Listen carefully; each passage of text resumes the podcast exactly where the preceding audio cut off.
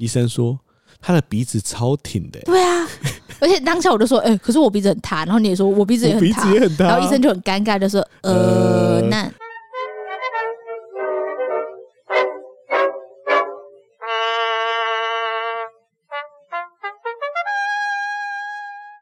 欢迎收听真卡普，我比较斯，我是真卡郎，什么了？本集节目由咖朗奶泡公司赞助播出，如何？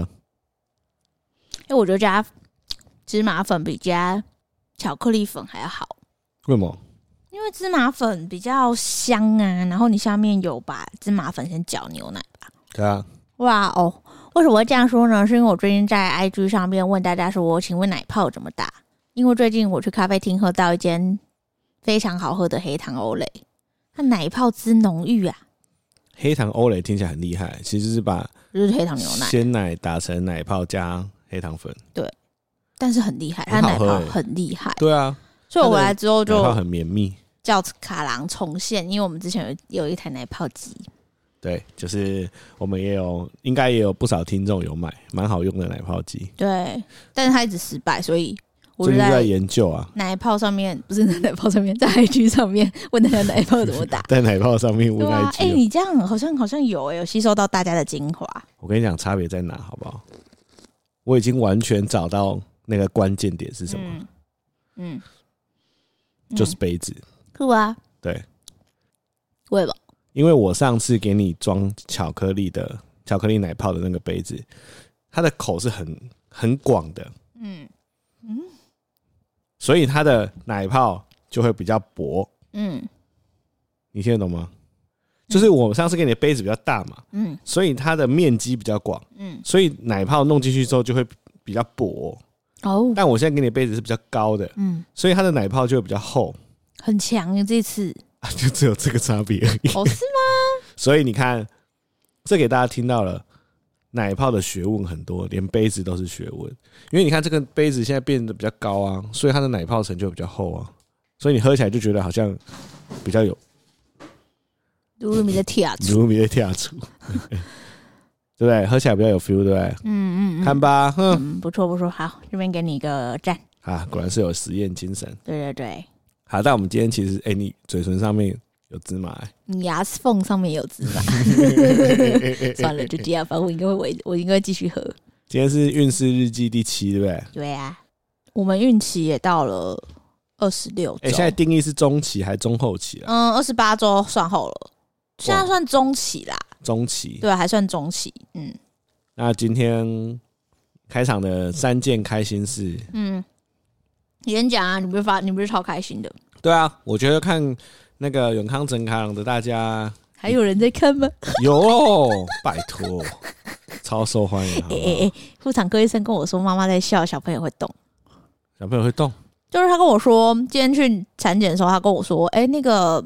他有点不想露脸，你要不要笑一下？我就说好啊，那我就哈哈哈哈哈哈哈哈哈哈。然后医生说，呃，不是，再低频一点，要魔王的那种笑声。然后我就吼吼吼吼吼，你这是圣诞老人吧？没有，就没有魔王，就是要吼吼吼吼。圣诞老人，等下我想一下魔王。好，我问你，魔王跟圣诞老人差在哪里？你先，你先魔王笑。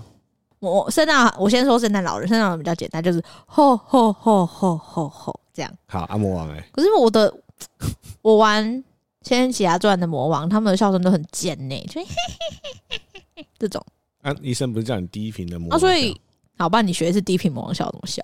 嗯嗯嗯嗯嗯嗯，这样啊？嗯嗯嗯，对啊。嗯嗯嗯嗯嗯，圣诞老人。哦哦哦哦，但总之我是其实是魔王假扮的圣诞老人，太难了，不要。就是我这边笑半天。卡宝还是不理我，算了，所所以我就算了，没关系啊。题外话、欸、不是啊，我是要讲我的开心事。哦、好啦，好，你讲。开心事就是呢，一哎、欸，为什么我们刚会讲到什么魔王挖沟的？因为我刚刚在笑啊。哦，好，你继续讲。就是呢，一位呃非常敬重的教授退休了，我还特别请假冲回三峡去参加他的退休典礼。为什么你要特别请假呢？因为他真的是。我觉得是我人生中影响我很深的一个人呢。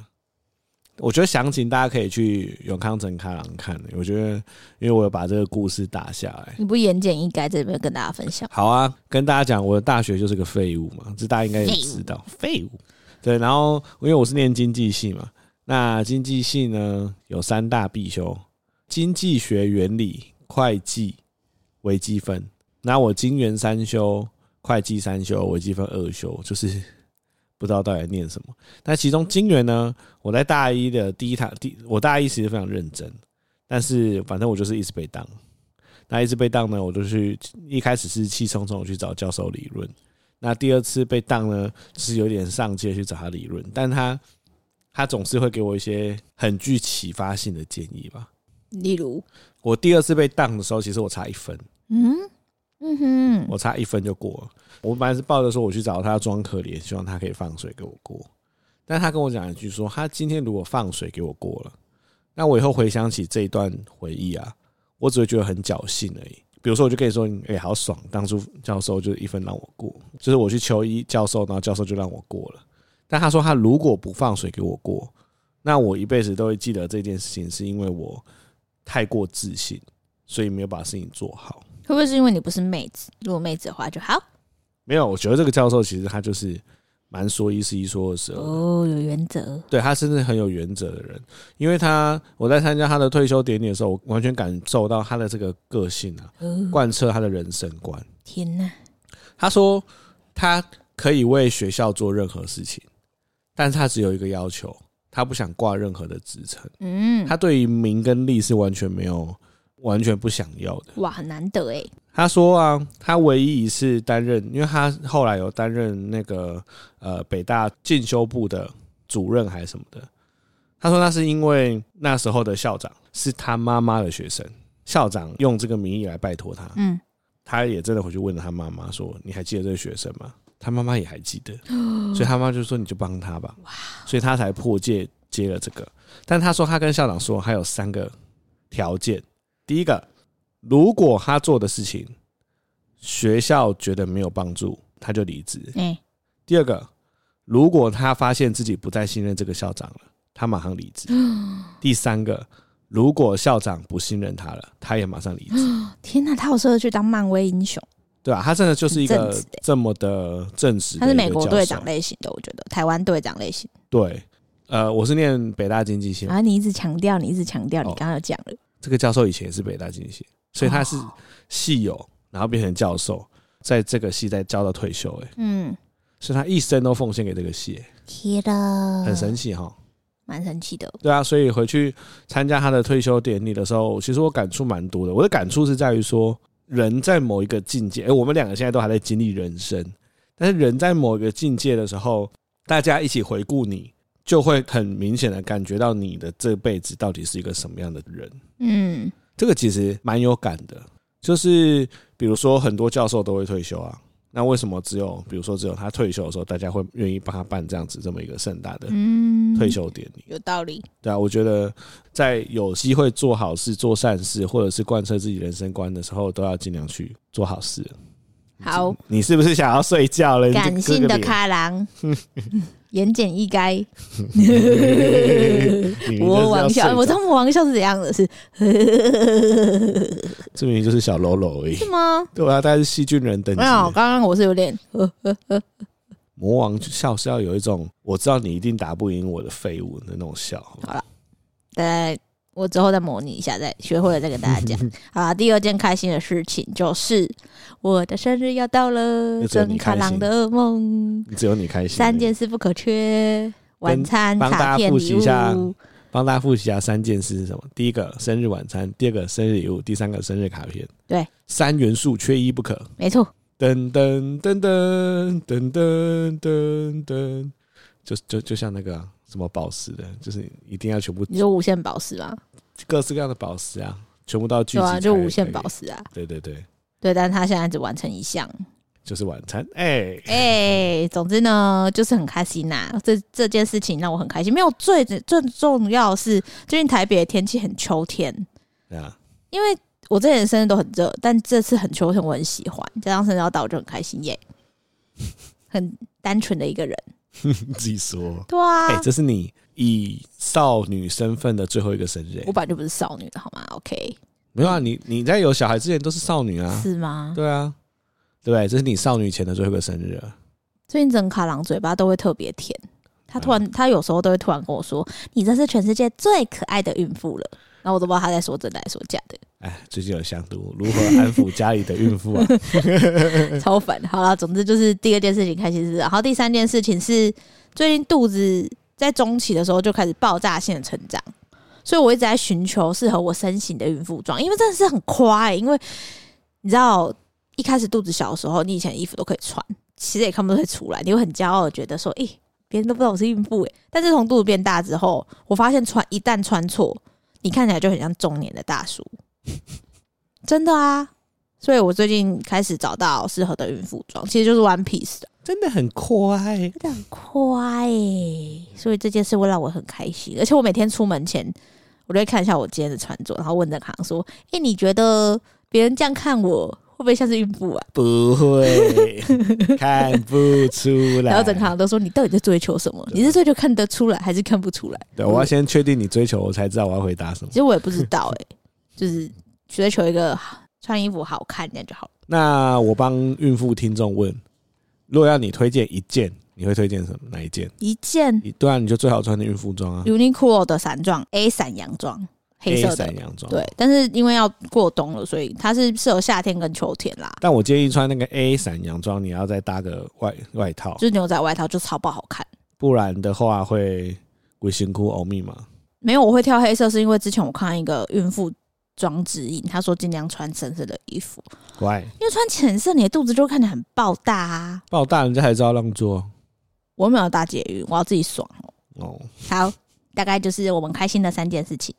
OK，那今天我们的运势日记要来跟大家聊聊什么呢？其实有点杂，但是就是我们最近的一些心情吧。可以，我觉得每一个阶段的心情都不一样。呀、yeah, 就是，听说我们某人昨晚哭了。哦，对啊，怎么了？哎、欸，我真是爆哭。我之前有跟大家讲过，我是一个不容易哭的人。就是跟你交往八年，大概只看你哭两次吧。就是我之前会看的文章。顶多眼泛泪光，就是那个宠物的过世文章哦。因为我就会想到，就是鸡腿啊，然后鲁鲁米啊，如果过世，我应该很难过。但最近我发现，我只要看到一些产期、中后期不顺，或是难产甚至流产的文章，就很夸哎、欸，又来很夸。就我昨天看到一篇是呜呜医生，就很有名的呜呜医生，他就是最近有一个鼓励流产的。那个妈妈们说出自己的，分享自己的心情，我觉得这个专栏非常好，因为通常他有提到说，我们顺利生下小孩，大家都会觉得是理所当然，那大家都会分享，但是其实有很大一部分人可能是宝宝他就是走了，嗯，然后他们可能压抑很久，那。平常不会分享，他就开这个专栏，让大家有一些外在的力量。哎、欸，这个很好，因为你、啊、你先梳理自己的情绪，才有机会疗愈。对，一直把它藏着，你就会一直压抑。对，然后我昨天看到这个，我想说啊，我之前有看过几篇，但我昨天看了最新的，最新的两篇是一个妈妈的故事啊。那你可以跟大家分享的故事。等我哭怎么办？那就死况不哭啊！要好了，那你简单说一下发生什么事？哦，就是这个妈妈，她是第二胎。那他其实要去高照高层次超音波的时候，他还帮大宝请假，就中班的大宝，想说，哎、欸，他要去看弟弟，耶，就大家一欢天喜地带他一起去，对，带大宝要去看二宝的高层次超音波。那大家就很开心进那个产间，也不是产间啦，就是超音波室。超音波室，对。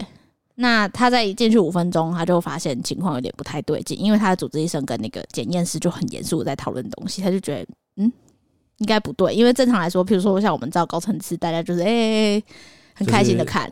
OK，没问题。OK，没问题。正常。对对对对对。那他就没办法继续，结果他之后就就完全在里面哭到崩溃，因为那个检验师就跟他说，宝宝的脑脑室有水脑的症状，就已经开一点五公分了。水脑是指他的脑比一般正常的宝宝的脑还大吗？水脑呢？我刚刚去查我的妈妈手册上面。有胎儿常见的三染色体疾病，就是我们在怀孕的时候，其实嗯都会做很多检查。对，那这三个检查是最重要的，就是第一个是唐氏症，唐氏症大家都知道嘛，就唐氏宝宝，对吧、啊？因为他可能外形上面颜面会扁平啊，眼距宽等等的，那可能也会有一些智能不足的状况。那第二个就是爱德华氏症，他就是有水脑跟无脑症的状况。我觉得简单讲，就是它会导致他出生后智能不足。哦，就是因为应该说某些原因让他的脑有点异常。对，就是畸形，然后头颅小，那他可能也会有寿命短的状况。嗯，对。那这位妈妈是遇到可能类似水脑，就爱德华氏症。那当然第三个还有巴陶氏症。那巴陶氏症也是畸形多指症唇顎裂啊，那可能也是。比较多都是脑部结构异常，这三个其实都是有智能不足的状况。那那个妈妈她检验出来就发现是有水脑症状，所以检验师跟他们讲，但是有推荐他们去其他的高层次的医生那边检查，但检查出来都没有办法，感觉没有办法翻盘了。那他在里面就写说，他其实不，他觉得他觉得他没办法承受，应该是说他不敢拿他。还是中班的大宝的未来赌这个，因为可能你生一个像这样的宝宝，你要为了要养育他，好养育他，你可能要你知道牺牲很多东西。对，其实是真的牺牲很多时间跟金钱。对，所以他们就决定当天呃隔天就要引产。对，然后这边跟大家讲，因为我在妈宝版上面看超多引产的文章，引产很痛诶、欸。看大家的描述，就是他他跟生小孩，他没有比生小孩不痛诶、欸，因为他也是在生。而且你是要去催催生，所以你你要打催生针。你在做催生针之前，如果你的宝宝还有心跳，像这个妈妈，她有提到，就是她要去打针，她有点像是，我觉得有点像是安乐死那种针，医生会打一剂针进去，宝宝心跳就会停止。然后她就描述说，要打这剂针的时候，那个护士把帘子拉起来，请老公出去，然后怕老公有后有那个会就是有后遗症，然后医生就进来就说，就请他全程都闭眼睛。哦，对，然后就说，嗯，这不是你，这不是你的错，然后请你闭眼睛，然后就感到肚皮一阵痛之后，他睁开眼睛就看到超音波上面的心跳没了，本来有哎、欸，就很可怜，我只想到那个画面我就想哭了。哎呦，这个，哎呦，我跟你说啦，这个就是没有没有那个产检或者没有宝宝的人，可能比较难体会。像我之前就是哦，是哦，好可怜哦，但是现在就觉得。感同身受，对，而且我们还刚好刚造完高层次，对啊，哦，那两篇就在讲说他后面是怎么样去面对的。其实我觉得看完这篇，我才发现到，哎、欸，那天我们高层次啊，对，医那个那个帮我们照的那个，他算护理师吗？没有，他是他也是算医师，但他好像有另外一个名称，就大概是检验师。检验师，他讲这么风淡云轻的讲。正常这件事情，在很多的家长心中是多么期待的一句话，对啊，真的会这样哎、欸。对，我今天拿到那个那个高层次的报告的时候，他就写一切都正常，我就觉得啊，突然觉得这件这句话很重量很重、欸，你不觉得吗？以前都觉得哦，OK 啊。本来就应该会正常吧，对。但看了这么多故事，就发现可以得到这句话是多得来不。对，因为那个妈妈有讲一句话，就说她都已经快要忘记之前育儿多么烦，她只知道二宝的到来是告诉她说，其实正常的出生并不是那么简单的事情。真的。对啊，我就天哪！然后我我第一次看那一篇文章，我到这边爆哭。哎、欸，我跟你，我在我在 Facebook 跟卡郎说，哎、欸，我现在。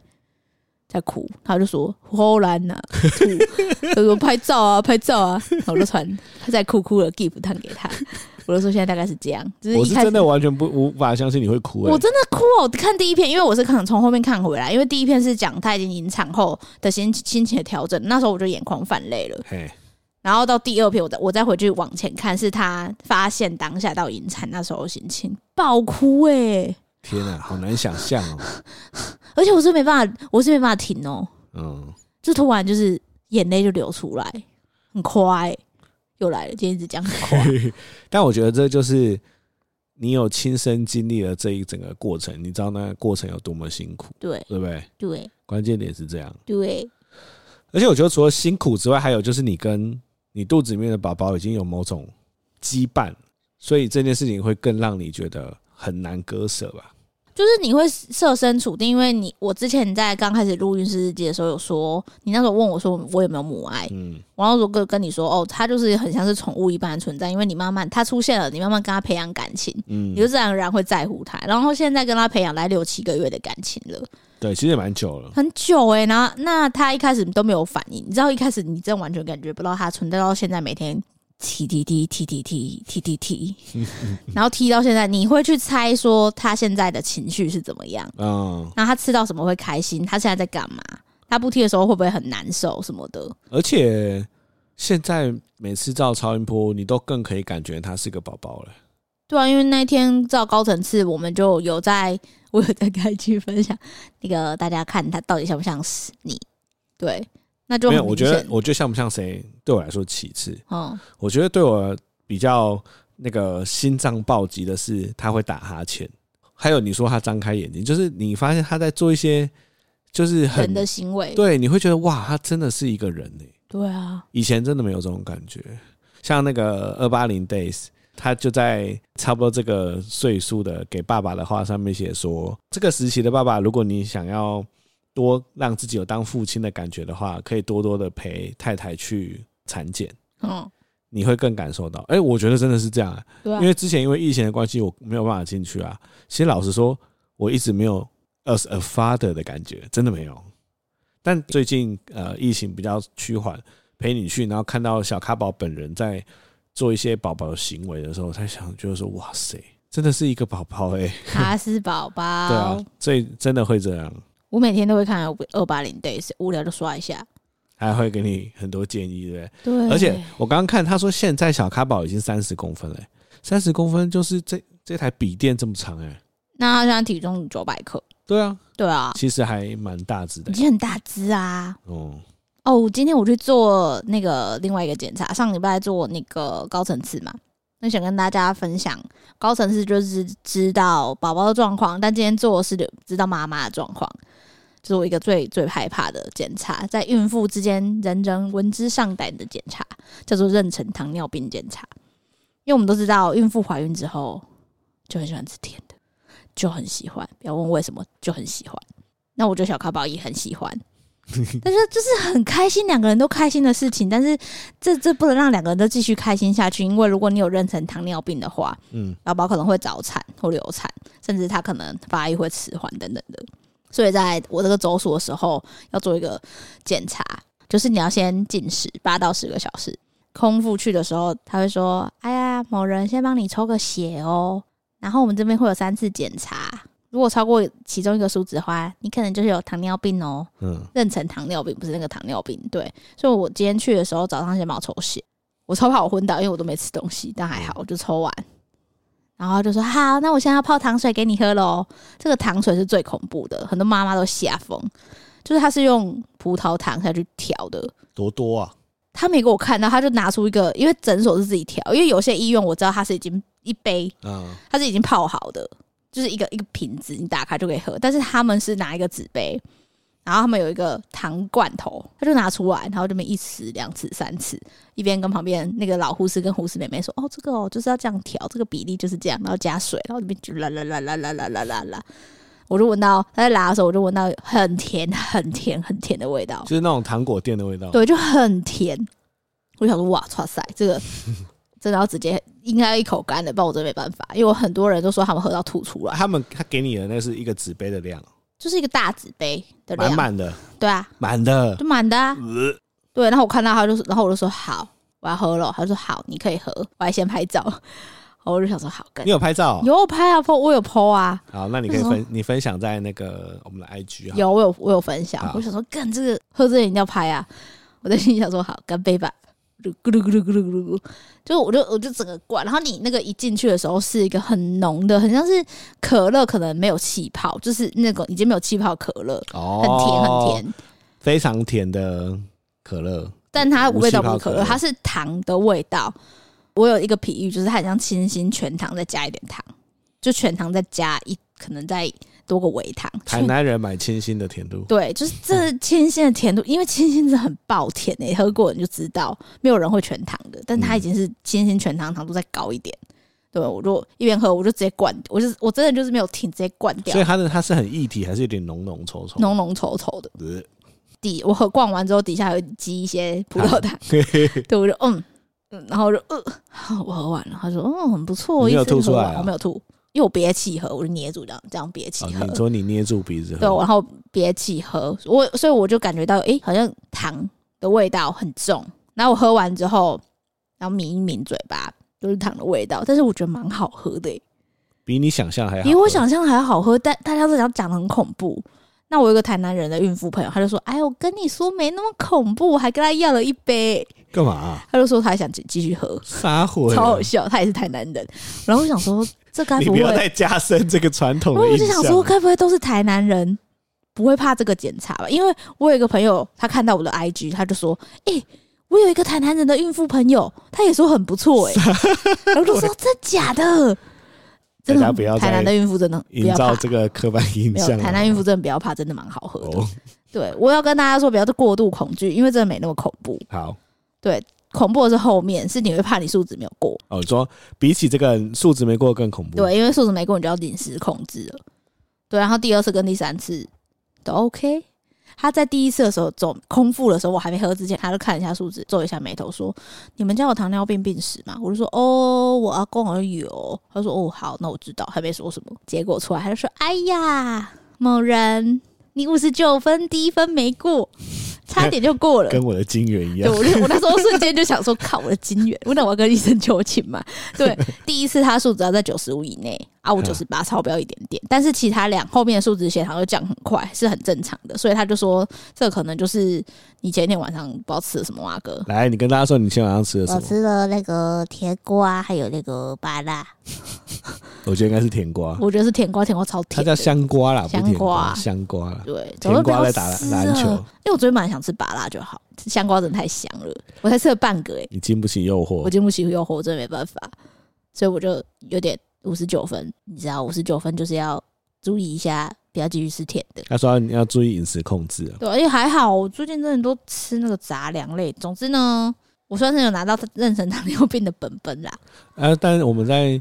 呃，检查完妊娠糖尿病之后，也有做了一下产检。嗯，那我有进去看。对，医生说了一句话，让我们两个都惊呆了。哇！新闻标题不知道这样下。对啊。医生说他的鼻子超挺的。对啊。而且当下我就说，哎、欸，可是我鼻子很塌。然后你也说我鼻子也很塌。然后医生就很尴尬，就说，呃，那就说，哦，没有啦，应该是像我妈，那个不像我妈。他说，哦，像妈妈哦，像妈妈。妈，不错哦！因为我们两个鼻子都蛮塌的。没有，你鼻子算大，不是塌啊。但医生是说挺啊，医生用“挺”这个字，挺感觉就是鹰钩鼻耶。在我心中的“挺”就是外国人的“挺”。我觉得，哎，会不会生出来小咖宝是金头发？哦，天哪！那我想知道我什么时候跟他打炮的，我自己都不知道，好厉害哦！是梦里面吗？天哪！我该不会被什么外星人在我不注意的时候，上次去露营的时候。之类的，所以他就说说他鼻子挺，额头很饱满，鼻子挺，额都很饱满，听起来就是个帅哥。而且他今天产检你还没来的时候，他就说他的腿非常的美，他的腿很长。我觉得先不要把他往那么美好的方向想。是他腿，他就他一直成长，因为腿多长，像奥利维那么长吗？我跟你说，因为之前医生都说鸡鸡很大，但鸡鸡很大，最近这几次都没听到，都说腿很长，腿很长是必备哦，每一次都讲哦。哦，这腿应该是真的很长，所以他现在是腿很长，鸡鸡很大，鼻子很挺，额头饱满，然后头也比一般的小朋友大，头也比一般的小朋友大，就是一个天之骄子啊！未来要当皇帝的人，酸中痛。我觉得先这样，我们我们要把期待值降低哦，因为你期待越高，是吗？你失落就会越高，是吗？对，我们把期待值降低，我们就希望他健健康康、平平安安就好。没有，我现在就觉得他腿长，可以打排球，还不错。对啦。对，那就是我们昨天看到那个呜呜医生的文啊，加上今天陆续的检查之后，其实就跟诊康要讨论一下，如果小卡宝他之后被发现是有状况的小朋友，我们该怎么办？对，我们讨论的点在于，在怀孕之前呢、我们两个在讨论这件事的时候，几乎是不假思索就说，那就拿掉啊。嗯，然后我们下一句就说，因为他生出来之后，他也会很痛苦，我们也会很痛苦。嗯，这时候那时候我们两个人一致的共识。对，但到了现在六七个月的时候，拿掉这句话变得很沉重，你有发现吗？很难呢、欸。而且你知道拿掉之后，宝宝引产掉出来之后，其实护士会问你说，你要不要看看他啊？我知道，我看到呜呜医生那边有写，啊、就是要不要你你会看吗？我不知道哎、欸，我不知道哎、欸，你不会看吗？六个、欸、六七个月、欸、已经，你看这个是高层次头，那个脸都出来了、欸。要看吗？但我我觉得不看会后悔，但看了好像会会愧疚哎、欸。会吗？会，我觉得我看了会愧疚。可是你是说，因为它不是天然种植，是你是人为？可是产检就是为了这个目的啊，就是及早帮你发现问题啊。是啊，但但我只在想，后悔比较难过，还是愧疚比较难过？我觉得我不会看。你不会看吗？我觉得我不会看。真假的？真的，你不会看哦？不会。为什么？我觉得那个感觉是，别人如果问我你有没有看，我会说我没有看，然后我会把这件事情当做是一个，他永远都活在我心中，就是那个样子就好。我不想要看到他本人，然后没有办法活动的样子。你跟那个里面有个文章。不是这篇文章主角，但是之前有爸爸，他也选择不看，因为他选择让他这个宝宝用最美好的样子活在他心中。对对对对对对对。啊！可是我觉得我会看呢。你说你会看，我不会排斥啊，我不会阻止你，但我自己不会看。嗯。对啊。嗯嗯嗯。哎呦，反正总之就是在那个大家去看那篇文章，他在这边描述的时候就是超感人的。我刚才讲，我在讲，我就要哭了。我们来讨论的事情是希望听众可以了解我们两个在孕前、孕后的心态转变到底是什么。嗯、对，就是真的现在没有办法这么轻易的说出拿掉这件事，真的没办法哎、欸，哎、欸，真的跟以前差很多。我现在像回想，跟之前的情感差很多哎、欸。对啊，就现在都会跟他讲话了。对啊，所以我觉得这就是人家说的。呃，拥有一个小孩不是代表快乐的结局，但它代表就是你一个完全不同的体验了。嗯，对不对？就是不同的体验，因为它真的是不同的体验。哦，我们今天在整理卡宝墙的时候，卡宝墙就是我们家有一面墙是从卡宝从鼻屎的照片，嗯，然后一路一路，每次去产检照片都会贴在上面，贴在上面，然后久而久之，现在变一个卡宝墙。那我们那边回顾从鼻屎到现在有脸，就觉得我靠，生命真的很神奇耶，真是蛮神奇的。对啊，真的就从一个小鼻屎哎，然后慢慢长手长脚，嗯，四肢开始长长，考好几级到现在，所以我都觉得，如果每一个宝宝都是在父母这么用心跟期待的状况下出生，他如果长大永远都知道这件事的话，我觉得他就会很惜福哎，所以这也是我们录这个 podcast 的目的。没错，以后小咖宝如果不孝顺就叫来听，但他已经不孝顺，他还会想听吗？应该不会吧？你会想听你爸妈录的 podcast？哎、欸，可是如果他们录运势日记，然后再讲我的，我怕我会想听哎、欸。哦，你会想听是不是？我会想听啊！我想说，哎、欸，他们到时候那那时候到底是怎样？就怎么看我的？怎么看我的？哦、我觉得蛮有趣的。哎、欸，如果是我会听吗？对啊，我会。我会，我也会。对啊，我就很好奇他们年轻的时候，因为我现在连看他看到他们年轻的照片，觉得很酷。哎、欸，真的哎、欸，对啊，还是会想听。所以我们现在是在帮他们做个记录。没错。好。对，所以这延续到。我们今天想要谈的第二个东西，就是其实我现在每天晚上都会逼曾康跟我看桑尼老师的频道。谁是桑尼老师啊？桑尼老师就是在我们孕妇群组里面很推崇的一位科学，他有像是嗯孕妇界的科普那种理科太太。这位桑尼老师是一位，他是有非常多就是譬如说母哺乳征兆啊，然后宝宝照护征兆等等的一位老师。那他。很厉害，是他会把很难的事情讲得很简单哦。但我相信每一位老师，可能大家都还是会有不同的观点。对，但我们就是多看多看他的那个影片，就是会教你说，譬如说宝宝怎么抱啊，宝宝怎么喂奶啊，然后宝宝怎么拍嗝，就是那种很基础的知识。哎，我问了我一个孕妇前孕妇朋友，他说叫我们不用那么紧张，是吗？因为他说宝宝在出来之后，我那边的护理师都会教你怎么样。抱宝宝或什么的，然后月子中心也会很认真的教你，所以他说基本上不用把自己逼得这么紧。我没有把自己逼很紧，我只是觉得吸收知识很不错，哦、是你自己觉得我 OK，我最喜欢看的。傻眼。对，那除此之外还会最近看一些宝宝书啊，宝宝书，哦听宝宝在说话。哎、欸，我不知道，我但是我是知识型的那种，我希望我自己看过很多书，然后我自己去找出我自己的。你看，我蛮适合开个 YouTube 频道的。是吗？我现在开 Podcast 不行吗？啊，Podcast 可以，可以，可以。那你那你跟大家分享你看的书的目前有什么？我只现在只看一本，加搭配 YouTube 频道。那我看了一本书叫做《听宝宝说话》，嗯，是台湾一个育儿专家写的，我觉得还不错，他蛮客观的。那你有什么观点想跟？来来来，我那天在咖啡厅跟你分享什么？你还记得吗？你跟我分享说啊，呃、那天我在咖啡厅看的时候，我对面坐一个在睡觉的人，然后他起来，我就说好，你不用看没关系，我同整给你听。啊！我就刚起床，那种记忆，所以你要忘记了？好像不是很清楚。你讲我就记起来了，是吗？来啊，你讲。我觉得啊，就是你会怎么教养你的小孩，跟你的爸妈给你的教育会非常有关系。譬如说，你有一些一定不想做的事情，譬如说像是爸妈在你面前吵架，你之后可能就会觉得说，我以后一定不要在我面小孩面前吵架。这是一种你从你的成长过程中学到自己的育儿方式，就是你一定不要怎么样，你要成为怎么样。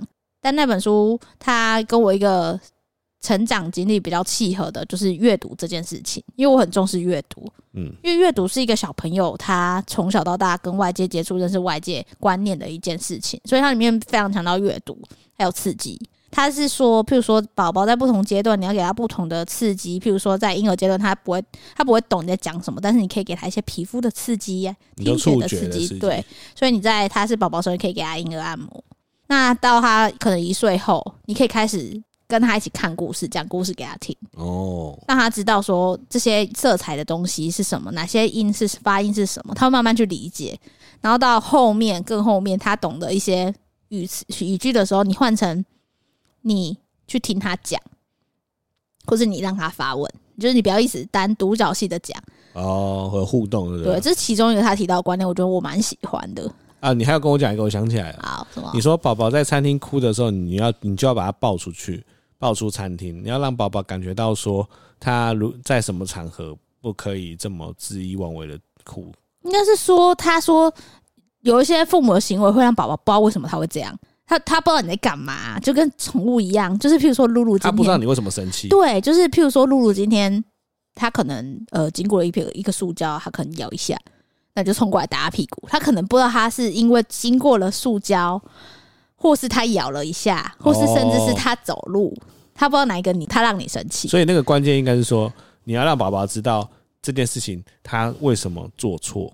而不是这件事情会让你生气。他可能在宝宝说，他不知道，他没办法理解东西，但是他会知道是，譬如说你把他带离那个场域，对，他会知道说，哦，他做了某件事情，他可能就会离开那个地方。哦，他只能知道这件事情，对。但是比较大之后，当然教养就是会变成，你要先问他他的想法，从第三客观的人，他比如说他今天跟一个小在幼稚园打一个小朋友，或者抢一个小朋友玩具，那你要说，如果今天是你被抢玩具。那你会怎么样？哦，你不能直接打他或骂他说，你怎么这么坏？你怎么那么坏？你怎么抢别人玩具？哦，你要让他、就是、我这样教你吗？哦、之类的。你要从让他从另外一个角度去讲，要有同理心。同理，对，他就提到说有一个同理，因为小朋友他不太知道你为什么都要那么凶，他会怕，然后他会想要有点防卫心态，所以你要去让他同理别人，这才是让小朋友长久去发展的一个重点。欸、这边讲到这边，我真的很想要讲一件很重要的事情。啥意思？就是同理心这件事，就算是已经长大到我们现在这个年纪，它依然是职场上最重要的事情之一。对吗？我觉得是，嗯，因为职场上你很多的沟通，你会被对方惹怒，都是因为你觉得对方没有同理你的需求。对，你有发现这种事？有啊，当超常遇到，有一些人他就是完全以自己的角度出发，然后用自己的角度来思考这件事情。你跟他沟通的时候，你发现他只有跟你说，你没有跟我讲，哎，这不是我的工作，哎，你去找别人哦。这种就是完全没有同理。对啊。但你如果有多加一点同理，你去想对方为什么要找你，或是对方的需求是什么，就算不关你的事，你也可以说，哦，我知道你这个需求大概是什么啊，那我可以帮助你的地方是怎样？那其他地方我觉得你可以去找别人。我觉得这个在职场上真的超重要，我最近真的生超级有感的。对啊。就觉得大家都是来赚钱。养家活口，为什么不一起在这个工作领域让大家工作的时候可以开心一点？因为这事情很重要嘛。我觉得蛮重要，就是讲话可以不要那么凶，对，就好好沟通，你不要这样。对，我很常这样的感觉，就是呃，你你讲话也不用这样吧，大家都是来工作而已。嗯、对啊，对吧？所以我觉得同理不只是小孩，我觉得培养一个小孩子同理真的很重要。他从小就会同理别人，他长大才会不会活在自己的世界。看吧，是不是从小教育很重要？欸，我觉得目前听到目前为止，我觉得如果要问我小我心中小朋友最重要的事情是什么，我觉得真的就是同理。就是他做错事，不要急着骂他，你要让他知道。就譬如说他不收玩具，那你要跟他说，不收玩具的话，譬如说爸爸妈妈踩到玩具会很痛，或是他的熊熊不回家睡觉，熊熊会难过之类的，嗯，类似像这种去跟他讲，不能跟他说下去收一收，数到三，一，对，不收是不是？那明天就是明天不要给你东西吃，就是他是说不要用那种威胁的，嗯，因为你他你久你久而久之，我们不是常说情绪勒索嘛？你不怎样我就怎样，嗯，就是很多爸妈就是你不怎样我就怎样哦。他其实从小他会学，对，所以我觉得这那本书真的不错，不错。哎，我有代代表我有在听吗？我有想起来，好啦好啦，可以啦。但总之呢，另外一个让我们讨论重点就是这次去三峡发生一件事情，我觉得很好笑。那我觉得小孩的性教育很重要。就是我这次去三峡，因为三峡是大学城，所以老实说，我长得比较娃娃脸，我又妹妹头。对，那天就是卡郎跟他朋友要去那个你们教授退休的晚宴，哎、欸、的那个宴会。宴会。对，那我因为我要工作，所以我就想说去三峡附近，就是大学附近选一间咖啡厅，我很喜欢。欸、特别跟大家推荐这间咖啡厅，叫老柴咖啡厅。那咖啡真的很好喝，嗯、对。总之，我就去那间咖啡厅，然后我想说啊，太棒了，好久没去咖啡厅工作，我就坐下来好好的享受我悠闲的下午吧。那一天我穿了一件洋装，其实我不站起来看不出来，我穿洋装配牛仔外套，然后加马靴，所以看起来很年轻，很像学生。加上我戴眼镜、妹妹头，就我戴口罩，所以我猜八九不离十，大家都觉得我是大学生。我这边打打打打打打打打，那我旁边就坐了两个人，是感感觉就是贵妇。因为北大其实很多贵妇，很多公务员啊，然后退休住在那边啊，什么经济状况蛮好的。大概几岁的贵妇啊？大概小学生的人有五十几岁。那、啊、他们有就是穿金戴银或什么？因为你感觉就是他们是有一种人，就是你看起来就是就是贵妇，穿着还是气质啊？就是他们的言谈跟他们讨论的事情，你会觉得很不像是一般欧巴上会面啊，你们市场多少钱啊，什么什么的。他们就是在讨论一些比较。假精英主义的东西，上流阶级的事情，譬如说婆媳间的斗争啊，小姑跟媳妇之间的斗争啊，等等的啊，然后等斗争完，他们要一起去玩啊，等等的。念书的人会吵的事情，对，念书的人会吵，就是知识分子会吵的事情，知识分子在意的事情。对，那我本来在旁边打打打，我这边停，因为真的那那一区就只有我我们两个客人，然后我就打打打，他们是怎么样？就一开始在讨论，一个贵妇在抱怨，他觉得。她的婆婆太偏袒女儿了，太偏袒女儿。对，就是她婆婆应该是有生一个儿子，对，生一个女儿。那这个贵妇是儿子的老婆，嘿，对。那她会觉得说，那个婆婆的女儿每次回家都不做家事，她觉得很赌烂，都变成她要做，对，都都都是她在做啊。哦、对，那另外就是，哦，她还有个哥哥，然后他哥哥的老婆都一直在挑拨离间。这些家务事你知道，然后他朋他朋友就一直安慰他说：“哎呀，那现在应该比较好吧？”然后他就会从这个家务事来延伸说什么：“哦，我跟你说没有，我婆婆最近养了一只米克斯。”哎，等一下，你刚刚讲的说这个贵妇的老公的妹妹都不做家事，对，这个贵妇的老公。的哥哥的老婆，对，都一直在挑拨离间，对，所以这个家里面，他对所有的女生都有意见，对，他对所有女生都有意见，好，对婆婆也有意见，好，这样我，因为他觉得婆婆都一直养米克斯，然后都把米克斯养在另外一个家，所以导致他们家都不能出去玩，就要去喂那只狗狗。类似这样，然后她的闺蜜就会一直说：“哎呀，什么没有啦，你可以跟她沟通啊，没有那么夸张吧？什么什么什么，总之他们就啦聊了大概两个小时，大概都是一样的事情，很强哎、欸。他是同一件事情聊两个小时，他们聊家务事聊了两个小时，就很久。嗯，但我想说，他们应该差不多要走的时候，我就看到我旁边那个贵妇，嗯，她疑似也不是疑似，她也很明显，她就看了我一眼，嗯，因为我中间有起来去倒水，然后再回来，她就看了我一眼。你站起来的时候，他们两个应该。最怕空气突然安静。我不知道，但是因为我站起来，我才不会 care 别人这样，我就站起来去装水，再回来。但是他看我一下呢，我有发现，因为他们从家务事已经聊聊差不多大人事情，聊差不多，已经要开始聊小孩了。他就说：“哎呀，我不希望我的小孩太早怀孕，他现在才大学生，我真的很担心现在大学生的性教育，我都不知道她跟她男朋友在房间做什么。我然后另外一个贵妇就说：“哎呦，我们上班哪知道他们在房间做什么？现在年轻人都去夜店，像我们那个年代还有 disco 舞厅，disco 舞厅大家都很 public，大家都在那边。现在夜店进去黑黑的，谁知道他们在里面做什么啊？”然后就开始讲。这样也啪啪就开始讲，然后我想说干干我屁事哦！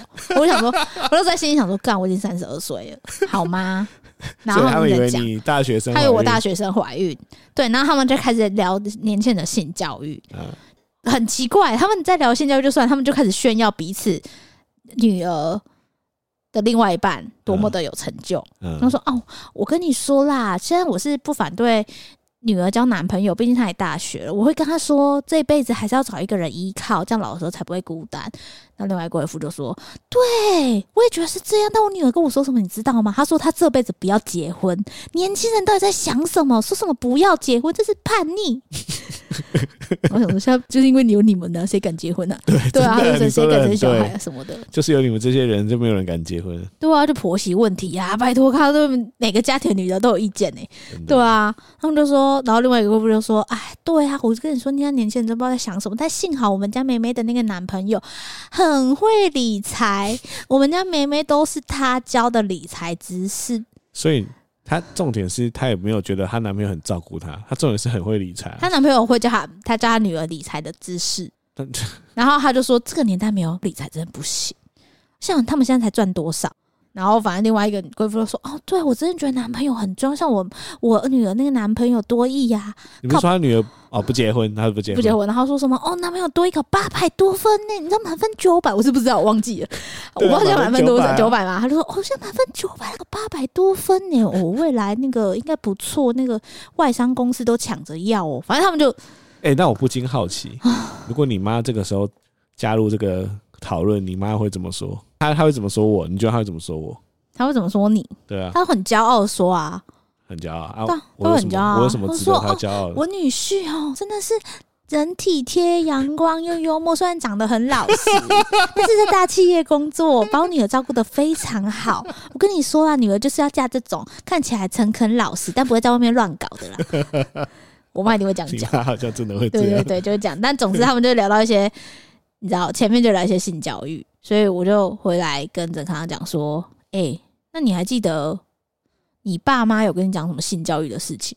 我自我我没有什么特别的印象，就是你爸也不会去找你深谈。我爸是绝对不可能。我觉得我爸好像有，但我自己比较有印象深刻的是，有一次补习班下课，我妈开车载我，然后她转过来跟我说一句话，她说：“你该不会喜欢男生吧？” 你说高中的时候？对啊。啊，交女朋友不会让他知道，然后我就说没有啦。他说他说没关系，你喜欢也可以跟妈妈讲，妈妈都很妈妈很 OK。哎、欸，他很开明诶、欸，他很开明啊。我妈是一个非常，但是你高中没有教，高中还好吧？如果到大学都没有教，才会觉得你好像是不是有什么问题？我不知道为什么、欸，可能是我每次跟他分享跟男生的事情吧。哦，啊，我就在男校啊。哦，哎、欸，不对哦，好像是哎、欸，是国中还是高中？哦，国中啊。他国中就问你是不是喜欢男生？国中，因为是在国中的补习班外面，我想起来，对他国中问我，可是我整天都分享跟阿豪的故事，所以他觉得你喜欢阿豪。Oh my god，全世界都喜欢阿豪！天哪！对啊，所以但性教育哦，他都没有跟你说，呃，那个男生会睡觉睡到一半，鸡鸡就会变大，会喷出一些白色的东西，你不要惊恐，那个东西叫精子，没有，叫做梦遗，没有。那、啊、你梦遗怎么办？梦遗，我也没有梦遗过、啊。你有梦遗呀？没有，国小就梦遗。我没有梦遗过，没有吗？没有。你你又知道我国小梦遗？还是你国小打手枪？没有，我我我小时候就发掘自己的能力，哦、所以就没有梦遗。所以你就是国小打手枪嘛？但我还蛮印象蛮深刻，我第一次打手枪的画面。对啊，你就是你不觉得小朋友怎么会知道？没有，那个时候就是我就坐在我书桌前面，然后很无聊，哇，就在那边敲敲敲敲敲，我就就突然虎躯一震，呜，What's this？然后就看到小居居喷了一些东西。对啊，就差不多是这种感觉。对，但是你不觉得这些东西都是你知道自己我们自己去发掘？对啊，所以我就然后我那时候就上网上网打了打手枪三个字。哦，原来这是。那你怎么知道打手枪这三个字？啊大家都会讲啊，国中生不都会讲哦？说哎、欸，打手枪哦。所以你是从网络那时候就有网络吗？有啊，只是很慢的呀。哦，所以你是从性教育大部分是从网络的。那个时候是图片要跑一下，就是那个年代是图片会一条一条跑出来，会显显示的时候是一条一条显示的，啊，文字比较快啊。哦哦，那个时候我还会那个、欸、上网去找那个色情小说，啊，把它印下来，当做我的靠枪 靠枪用。哎、欸，小时候的快乐很单纯哎、欸。对啊，就是简单的那种 A 漫什么的。小时候找个 A 图，有一张 A 图，然后就会去想办法用那个印表机把它印出来，然后就放在自己的书桌里面。一张 A 图可以看两年。哇塞，好蛮屌的哈！很屌啊！小时候的快乐就是这么简单。对啊，然后换到我这边，我爸妈好像也也没有，他们只说你不准交男朋友。这哪叫性教育？对他，所以他们只说你到大学都不准交男朋友，只有这个。他没有说什么，你男朋友根本没断过。对，我男朋友根本从国中国一就国一，你知道就交了。对啊，然后他们也不会跟你说哦，那个亲亲或是什么东西，因为你可能会只会知道说哦，月经来，然后胸部变大，然后胸部很敏感什么什么的，但你不会知道一些国中也不会知道你要怎么生小孩，或者我猜我猜我猜是爸妈他不知道你现在到底到什么阶段，对对不对？对，他不知道，因为就像是我高中虽然有交。女朋友，但我都不会跟他们分享，所以他们也就觉得说，哎、欸，他们甚至我连我有没有交女朋友，他都是可能只把说说啊，你最你到底有没有女朋友啊？这种感觉。可是我觉得性像是性教育这种东西，我觉得真的不能，你不能躲，因为譬如说像小咖宝，我现在就叫曾康说，你国小大概国小三年级，你就去跟他讲讲什么？什么是勃起啊？男生跟女生的身体构造有什么不一样？然后你不要去碰别人的哪个地方，别人碰你，你也要有警戒心。嗯，这个其实我别人碰你身体的界限，我大概幼稚园就会教了。但是我是说更进一步的男女生的构造，还有什么是什么打手枪什么挖哥，因为那小孩太早熟，而且现在网络随便你查好不好？对啊，就我们那时候还没有网络，我们那时候我们讨论说我们是看那个言情小说。嗯，我是看很多言情小说，我就想说哇，原来亲亲的时候好像会燥热。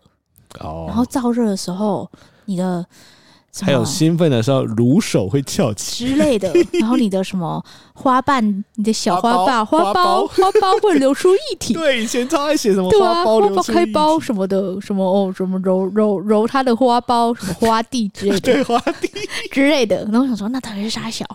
但是从小就是从言情小说里面看。对，哎，我觉得这其实蛮危险的，因为言情小说都是那些什么霸道总裁、什么阿哥的。王爷不要来之类的，反正就有点，他会有一点，王爷，他会有一点让你有男性霸权。呃，对耶，好像是感觉，通常都是这种，会去崇拜一个有宰制力的男性。对，对，然后尤其在性方面，所以我就觉得，哦天哪，我现在可以长大这样子也是蛮幸运，就是大家好像都这样长过来，好像没有什么乞丐男孩什么之类的，没有没有乞丐男孩，没有没有人会喜欢乞丐男孩，大家都喜欢总裁 跟多金的王爷。哦。对，或是很体贴的风流帅哥、企业家，对，都是这种，就不会有那种什么宅男宅宅男爱上你之类，没有这种东西。宅男只能打篮球而已之类的，没办法。所以我就觉得，哇塞，性教育这种东西其实真的蛮重要的，哎，对吧？对，蛮重要的。所以我那时候说，我要我为什么就是很担心小咖宝是女生，就是这样，因为我不知道她发展到什么程度，我可能要跟她讲很多事情啊。嗯，对啊，男生的话还比较好解决。我认识的一些朋友啊，其实如果没有好的性教育，很多都在受过伤之后才嗯才开始认识。对，当然这个就蛮危险，很危险。嗯，有时候有些人受完伤，他那个创伤其实还蛮严重的。对啊，而且如果你不知道女生如果怀孕了怎么办？对啊，男生我不知道男生会怎样，男生好像就是也不会怎样。男生好像就是我觉得要承受的后果，男生好像相对比较轻的，女生是最严重的。对啊，女生比较严重。对啊，所以我就觉得 好没关系。像我们生的是男生，那我们男生就告诉他说应有的身体界限是什么。对，那本书有教听宝宝说话，里面有一个是在讲性教育。然后我买的第一个童书也是因为有性教育的教学，所以我才买的。哦，我觉得我很重视这一块。OK 了。对，这就是我们今天的第二个议题，从非常悲伤的议题聊到一个很奇怪，哎、欸，我不知道大家的性教育知识怎么来的。我我觉得我可以在 IG 问一下，一定都是看 A 片来的啊。男生看 A 片，女生应该是言情小说吧？就像我以前都真的以为没有，我以前真的以为那个黄金手指就是很爽的感觉，没有，对吧？所以我就说，大家都是看 A 片来的。哎、欸，如果你们家真的是爸妈好好的跟你坐下来谈这件事情，拜托你 IG 私讯我，我真的很想知道。好，如果有听众爸妈有好好跟你讲性教育的，麻烦你让我们知道一下。对啊，很。那你现在有想好怎么跟小咖宝讲吗？哎、欸，我突然想到，我高中的性教育是从一本漫画来的，哈，叫做《夫妻成长日记》。哦，你有推荐给我？对啊，它就是一本呃充满了正确的性知识的一本漫画。但是呢，那个时候是其实大家都血气方刚的，也没就是大家看你把它当 A 漫看了，有几页还会黏黏的，不是？耶。但是那时候也是得到了蛮多正确的性观念的。是哦。对啊。这为什么？夫妻成长日记啊，这个相关找不找得到？哎，很有吧？我记得他好像还有翻拍成日记，哎，哎，不不是日记，日剧，日剧，对啊，我那好像可以推荐给大家，哎，对啊，如果你身旁有血气方刚的小伙子，这边可以请他先看一下这个。有啊，夫妻成长日记漫画。那你之后会叫小卡宝来看这个？呃，可能等他高中吧。那他小时候嘞，譬如说他今天国小。可能一年级或二年级，就说：“哎、欸，爸爸，我今天碰到一个女生的胸部。”哎，爸爸也是在国小的时候碰到女生，第一次碰到女生的胸部，我可能跟他击个掌。烦呢、欸？那你要你要跟他讲啊，而且你要你要跟他讲啊。我可能跟他讲，我我那时候怎么碰的，你的感觉是什么？有没有赞的？傻眼，臭直男。啊，这之后再说啊，反正他要很大，先解决宝宝时期的问题好了。对对对，我们一个时段解决一几件事情就好了，不要想太多。可以可以。对，好啦，今天差不多。那今天想要点什么歌？我本来想点，我想点歌，不让我点，讨厌。没有，因为最近咖宝他在肚子里面踢得非常非常厉害，所以卡郎本来刚放一首歌超爆怂，什么舞曲大帝国。我们本来是说上礼拜说咖宝在跳踢踏舞，对。这礼拜已经在跳跳舞机了，就 breaking，所以我才会想要点一首以前跳舞机最红的歌。没有人知道什么是跳舞机了吧？有吧？有吗？现在有吗？有啊，就是那个上下左右按键飞来飞去。现在还有吗？现在大家都跳 Just Dance 吧？可能吧。哎，对耶，以前跳跳舞机，现在跳 Just Dance 哎。对啊，现在就体感装置那么厉害。这也是时代的眼镜哎。总之，他点了一首超爆难听的歌，我到现在听还是超爆难听的歌，所以我不允许他把我们家咖宝的那种。至少他在跳舞，他不是跳那。那我可以不要点，但我跟大家说那首歌是什么吗？那首歌叫做《Butterfly》。对。呃，你可以，大家可以打呃，就蝴蝶嘛，Butterfly 后面加个 Smile 微笑，就可以听到那首歌。那首歌就是跳舞机最红的歌啊，超难听。哎呀呀，超难听。那是台客车在放的。你知道我们乡下那种脱衣钢管舞的那种车放很大声，都在放这首。对。但我觉得不行，我觉得卡宝的品味不是这样，所以我刚刚就选了一个我觉得他在跳舞的时候会配的音乐，是 Big Bang 的 Bang Bang Bang，它比较像那个嘟嘟嘟嘟嘟嘟嘟嘟嘟嘟，什么东西啊？总之，我刚刚为了测试他有没有反应，我刚刚在一边写大纲，然后一边放歌 Bang Bang Bang Bang Bang Bang，还有 Big Bang 的歌，他就真的真的有在踢啊！所以他在大力踢的时候就是 Bang Bang Bang，对，那种感觉，对。哒哒哒哒哒哒哒！你不是说什么有一些宝宝听到 K-pop 会很兴奋？对啊，我看那个 PTT 上说，大家都听到 Twice 的歌都很嗨。对啊，Just Like T。我等下放，我等下放放看。对，总之我要点这首 BigBang 的 Bang Bang Bang。哎，其实 BigBang 的歌很好听，很好听啊！我以前 K-pop 刚红的时候，我最爱的就是 BigBang。对，而且他那个时候，我觉得 Bang Bang Bang 还好，Bang Bang Bang 我觉得有一点太。over 流行，就是你那听有点放到有点腻了。哦，我那时候听到最惊艳的是 Loser 哦，而且啊，这特别推荐大家去看 Loser 的 YouTube，他们有一场演唱会唱 Loser，他那个哇，那个舞台超美，他的他把那个灯管呢、啊。就是一根一根的灯管悬吊在舞台上，这样上下这样拉，这么对，然后就配了这首《Loser》，哒哒哒哒滴哒滴哒哒。可以啦，可以啦。好，那今天就到这边喽。所以今天是要点哪一首？就是 BigBang 的 Bang Bang Bang。你不点 Loser？好，帮你两首都点。Loser，阿加尼，哦，那时候还勉强可以，可以。好听，好不好？可以啦。BigBang 最好听的 Loser。好啦，啊，今天就到这边，希望。小咖宝越来越好，大家越来越好，没错。啊，如果有家长跟你性教育的，你就是私信我。好啦，这样拜拜。